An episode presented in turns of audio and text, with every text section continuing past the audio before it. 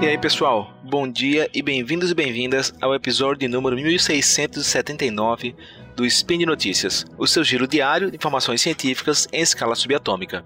Aqui é o Márcio Ribeiro Dantas falando de Paris, mas natural de Natal, e hoje, dia 26 Faian, no calendário Decatrian, e quinta-feira, dia 16 de junho de 2022, no historicamente consolidado calendário gregoriano, falaremos sobre como o aprendizado de enxame ou swarm learning pode nos ajudar a criar modelos inteligentes na área de saúde, respeitando a privacidade dos pacientes. Toca a vinheta, editor.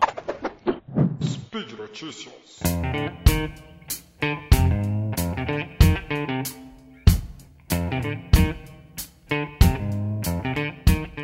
Então, antes de qualquer coisa, eu vou dar uma base para vocês entenderem como que funciona, como a gente treina esses modelos, certo?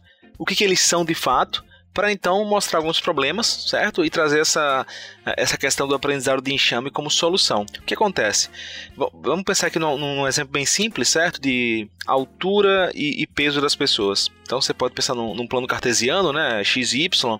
Você tem esses valores, são vários pontos, né? Num, num, num gráfico de, de, de, espalhamento, né? Com, com os pontos espalhados.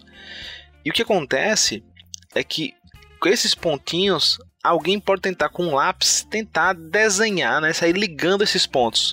Às vezes você fazendo uma reta, você consegue passar por boa parte desses pontos. Às vezes não é uma reta, é um desenho mais curvilíneo, digamos assim, né? Mas no final das contas você quer criar uma função matemática, certo? Uma equação que ela vai permitir que você com outros valores identifique onde eles estariam nesse gráfico. Então, o objetivo é você conseguir criar equações matemáticas que lhe ajudem a responder perguntas. E é evidente que para você criar essas equações que vão parecer né, com, com, com, o modo como esses dados se relacionam, você precisa dos dados. Mas uma vez você tendo obtido essa função, você não precisa mais dos dados, você já tem a, a equação.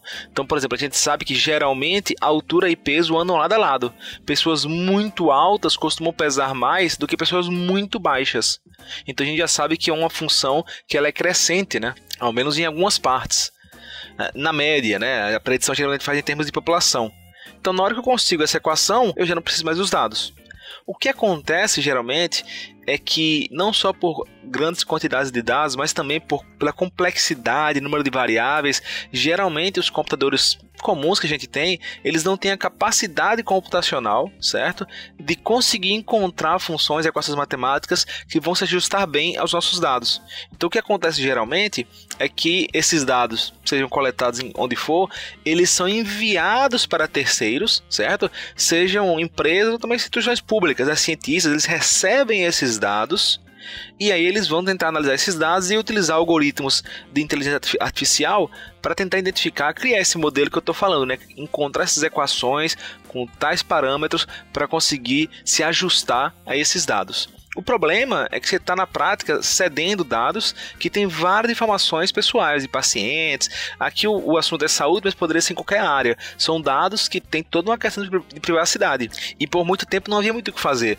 Ou você cedia esses dados, ou, ou você não tinha esses dados analisados, certo? E aí tem uma, uma, técnica de aprendizado que chama de aprendizado de enxame, que a ideia é você localmente tentar encontrar esses modelos, certo? Geralmente o que aconteceria? Você teria uma grande quantidade de dados em um hospital A, um hospital B teria mais dados ainda, hospital C mais dados ainda, hospital D mais dados, cada um um pouquinho de dados, mas juntando todos esses conjuntos de dados, eu teria uma quantidade grande o suficiente para conseguir utilizar técnicas mais modernas de inteligência artificial, certo? O que acontece é, com o aprendizado por enxame, cada local ele pode tentar criar o seu modelo localmente, sem precisar ceder esses dados com ninguém. Só que se fosse só isso, já poderíamos fazer há muito tempo. Esses modelos geralmente eles não vão ser tão bons, porque são poucos dados, porque tem um viés de seleção, às vezes um hospital tem pacientes mais velhos, outro hospital tem pacientes mais jovens, então acaba que cada hospital pode ter um, uma população, uma, uma subpopulação diferente de outro. E também pode ter outras questões de, de menos poder computacional, enfim, esses modelos isolados eles serão ruins. E aí como é que funciona a ideia do, do aprendizado de enxame? Esses grupos que tentaram ajustar modelos localmente compartilham os modelos, compartilham as equações. Então, quem receber isso aí, como eu expliquei há pouco, né, como é que a gente chega nessas equações, nesses modelos, ninguém vai receber dado, eles vão receber as equações.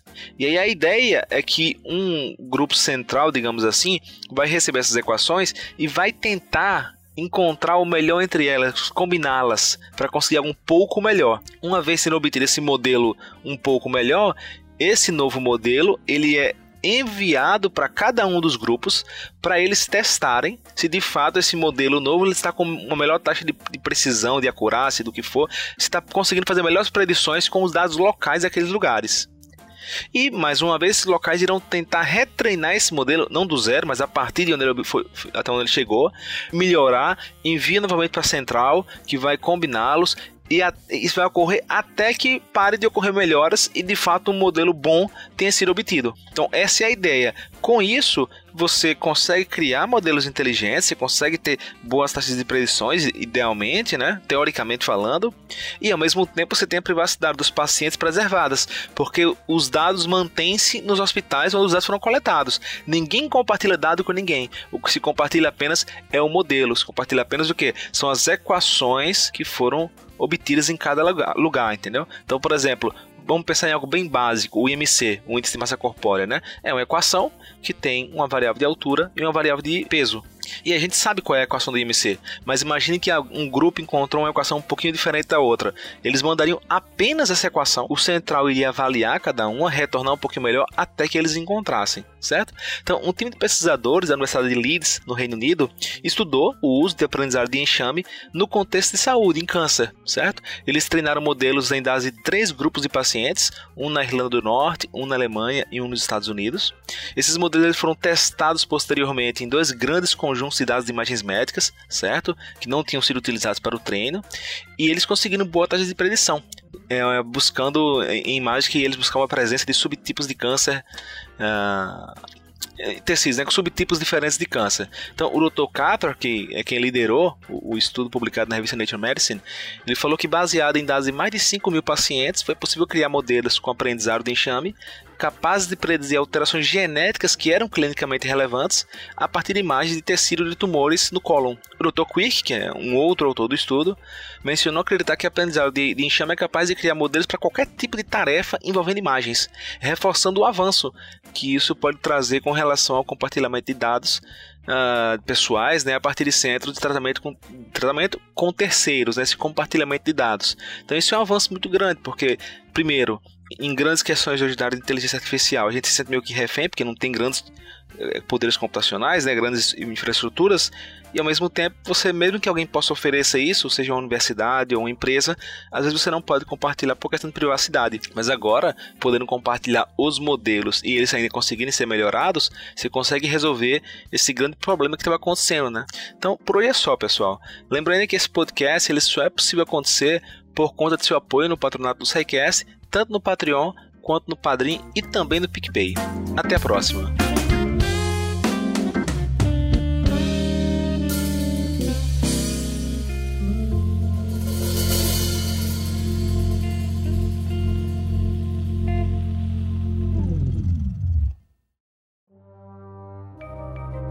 Este programa foi produzido por Mentes Deviantes. deviante.com.br